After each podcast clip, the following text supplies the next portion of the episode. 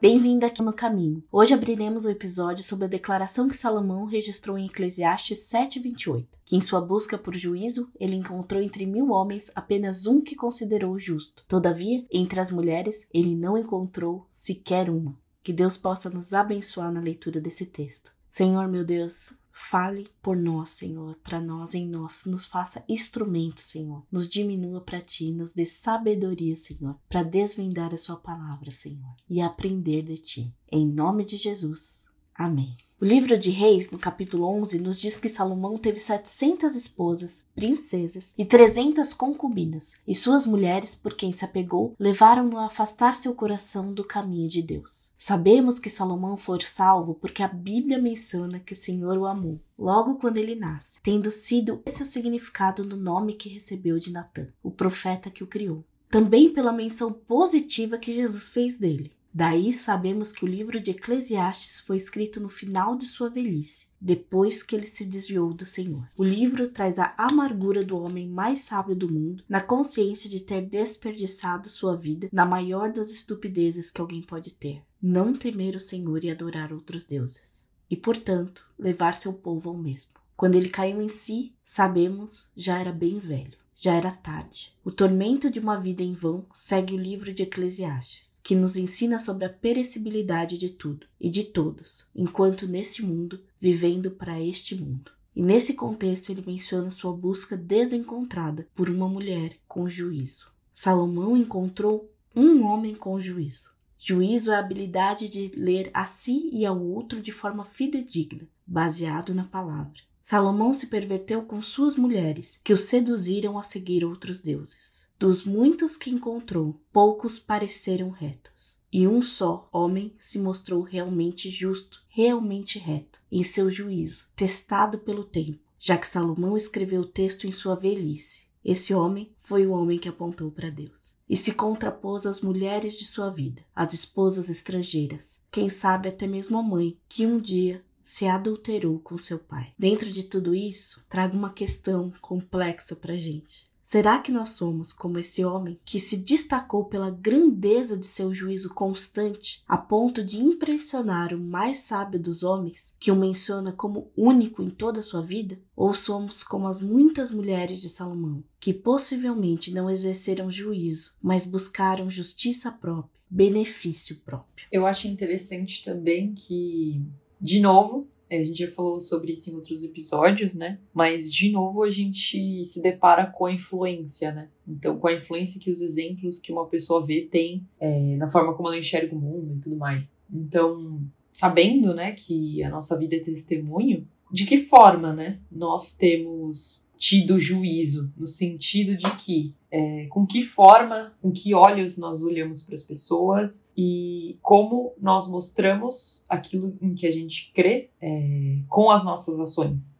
Então, porque tudo isso pode parecer algo muito simples, né? Mas impacta a vida como a gente teve já diversos exemplos e já discutiu eles aqui no, no, caminho, a vida de diversas pessoas. Então, algo que parece pequeno, na verdade, pode tomar proporções grandes. E que triste é uma pessoa chegar no fim da vida e dizer que conheceu muita gente e que não achou praticamente nenhuma verdadeiramente reta, né? É, achou uma pessoa verdadeiramente reta. Então, também revela certa amargura, igual a gente comentou, frustração de uma pessoa que passou por diversas coisas, que já teve diversas escorregadas e já cometeu erros complicados durante a vida, mas ainda assim, se ele não via é porque, de fato, a conduta daquelas pessoas também não, não, não deveria testificar da melhor maneira.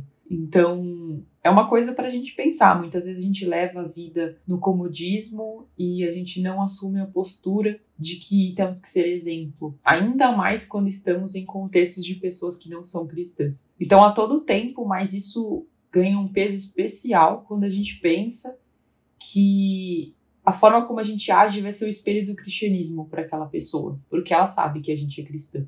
E são várias histórias assim, às vezes as coisas que a gente fala com certeza, então levar uma palavra, aproveitar uma oportunidade, é, ser uma pessoa, ou tentar ser uma pessoa justa. Porém, às vezes nas coisas pequenas, é que a gente dá o maior exemplo, né? Então, acontece uma situação, por exemplo, no trabalho ou questões pessoais mesmo, e alguém chega e fala: Olha, o jeito que você agiu naquele determinado momento me mostrou alguma coisa diferente, me fez refletir, me fez pensar. E são coisas que muitas vezes a gente nem sabe. E naquelas coisas que a gente coloca o maior peso, muitas vezes a pessoa, ah, ok, isso eu já escutei, sabe?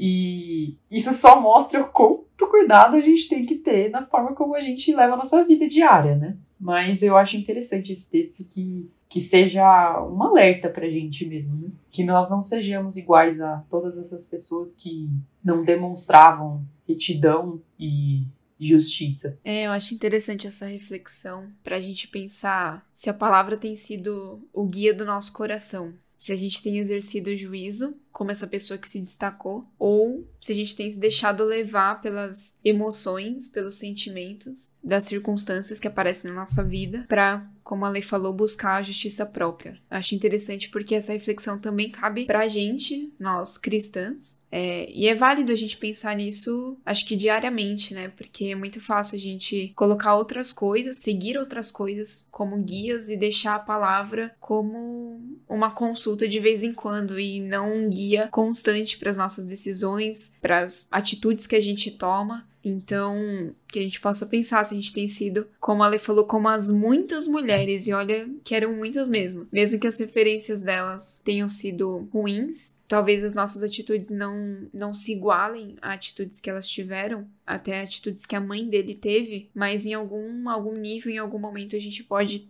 tentar trazer essa aplicação para nossa vida, né? No que que a gente pode se assemelhar e como que a gente pode mudar isso, para onde que a gente pode correr que é a palavra e se apegar cada dia mais à palavra do Senhor, para ela ser o nosso guia de fato. É, quando a gente vê esse texto, né, eu fico imaginando assim: Salomão era o homem mais sábio, foi o homem mais sábio do mundo, com exceção de Cristo. Mas em toda a sua a sabedoria, toda a sua sabedoria não o preveniu de decidir caminhar longe do Senhor. Tudo começou com a esposa egípcia, ele casou fora do que Deus mandou ele casar, não era para ele casar com uma mulher estrangeira, especialmente uma egípcia, onde o povo havia sido escravo, e ele faz isso consciente, daqui a pouco ele tem cavalos e carruagens, o que Deus manda não fazer, e assim Salomão vai, pecado atrás de pecado, se desviando do caminho do Senhor. E nós sabemos que isso acontece com as pessoas desviadas. Elas vão se desviando, elas vão indo longe, longe, longe, elas vão se afastando das amizades que elas têm dentro da igreja. Elas não toleram mais essa amizade, porque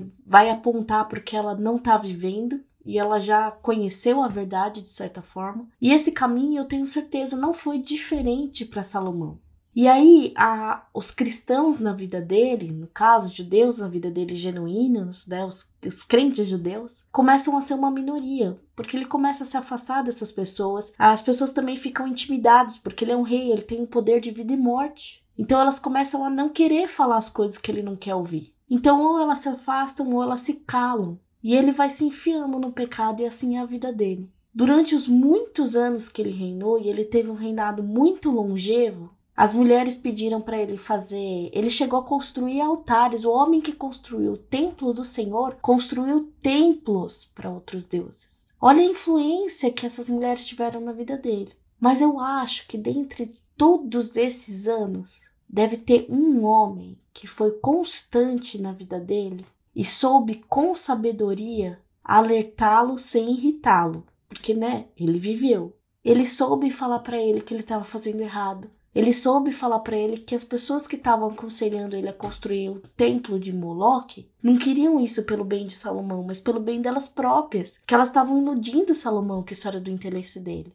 Essa pessoa constante foi o quem ele reconheceu no final da vida dele como o único que ele encontrou. Ele deve ter encontrado muitas pessoas, ele tinha conselheiros que pareceram justos, mas provavelmente só um manteve essa coerência e constância de sempre apontar para Cristo com sabedoria. E uma sabedoria suficiente a ser reconhecido como tal no final da vida de Salomão, mas também a ter permanecido na vida de Salomão. Não só o que ele falou, mas a forma como ele falou. Salomão se desviou, nem andava mais no caminho do Senhor, mas aquele homem se fez uma presença constante. E a gente, quando olha isso, quão raro isso é na nossa vida ser essa presença constante e coerente. A gente desiste do desviado ou a gente importuna o desviado. E muitas vezes a gente também lida com ele conforme os nossos interesses. Ai, o que, que eu vou falar com ele? Não tem nada a ver comigo mais. A gente deixa de orar porque, como ele não tá no dia a dia, a gente esquece. Eu tenho uma amiga que eu tenho me forçado a orar por ela, que eu sei que ela tá desviada. E assim, eu peço pro Espírito Santo me lembrar e Deus me lembra de orar por ela. Porque eu sei a tentação que é tirar ela da minha pauta de oração. E assim, como é fácil a gente se guiar por nós mesmos, pelos nossos benefícios, a nossa justiça. Nós somos as mulheres de Salomão. Nós queremos e nos guiamos pelo nosso próprio interesse. Mas nós temos o Espírito Santo. Nós podemos e devemos orar e clamar para que ele nos guie e nos aponte para ele mesmo, que ele nos guie e aponte para Deus, para que nós possamos, pela glória de Deus, por ele, para ele, todas as preposições aqui nele, guiar outras pessoas no caminho dele.